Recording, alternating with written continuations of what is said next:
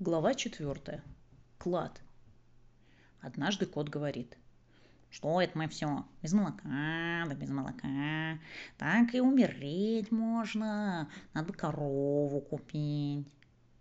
Надо бы, соглашается дядя Федор. А где денег взять? Может, и занять? Предлагает пес. У соседей. А чем? Отдавать будем? Спрашивает кот. Отдавать-то, отдавать надо будет. А давать молоком будем. Но кот не согласен. Если молоко отдавать, зачем же тогда корова? Э, значит, надо что-нибудь продать. А что? Э, ну, что-нибудь ненужное. Чтобы продать что-нибудь ненужное, надо сначала купить что-нибудь ненужное. У нас денег нет. Тут он на пса посмотрел и говорит. А давай, шарик мы тебя продадим. Шарик даже на месте подпрыгнул. Как, как, это меня?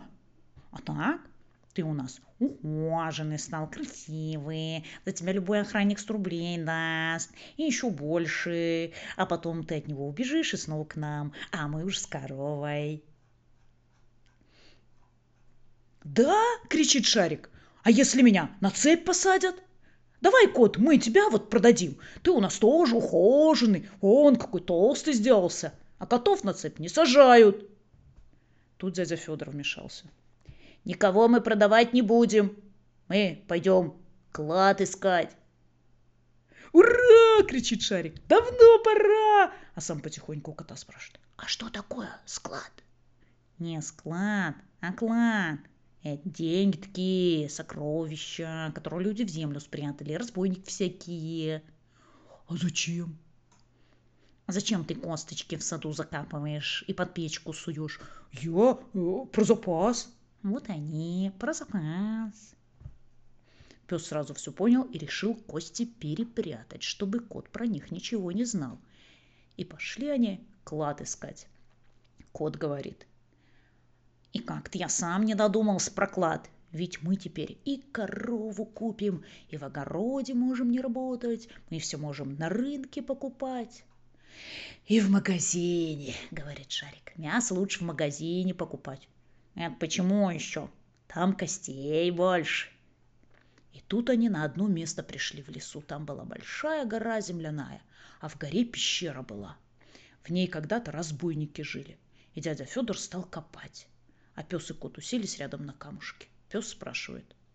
А почему ты, дядя Федор, в городе клад не искал? Дядя Федор говорит. Чудак ты! Кто ж в городе клады ищет? Там и копать нельзя, асфальт везде. А здесь вон какая земля мягкая, один песок. Здесь мы в два счета клад найдем и корову купим. Пес говорит. А давайте мы тогда клад найдем. Мы его на три части поделим. Это почему это? спрашивает кот. Потому что мне, например, корова не нужна. Я молоко э, что-то не очень люблю. Я себе буду колбасу в магазине покупать. Да и я молоко не очень-то люблю, говорит дядя Федор. Вот если бы корова квас давала или лимонад, например. А мне одному денег на корову не хватит, спорит кот. В хозяйстве корова нужна. Что это за хозяйство без коровы? «Ну и что?» – говорит Шарик. «Не обязательно большую корову покупать. Ты купи маленькую. Есть такие специальные коровы для котов. Козы называются».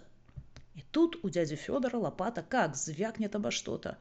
А это сундук окованный, а в нем всякие сокровища, монеты старинные и камни драгоценные. Взяли они этот сундук и домой пошли. А навстречу им почтальон Печкин спешит. «Что это ты, мальчик, в сундуке несешь?» Кот Матроскин хитрый, он и говорит. А это мы с грибами ходили. Но Печкин тоже непрост. А сундук вам для чего? Для грибов э, мы в нем грибы засаливаем прямо в лесу. Ясно вам? «Э, «Конечно, ясно, чего ж не ясного», — говорит Печкин. А самому ничего не ясно, ведь за грибами с корзинами ходят. А тут на тебе с сундуком. Они бы еще с чемоданом пошли. Но все-таки Печкин отстал.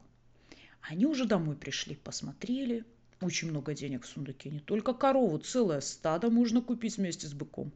И они решили, что каждый себе подарок сделает. Чего хочет, то и купит.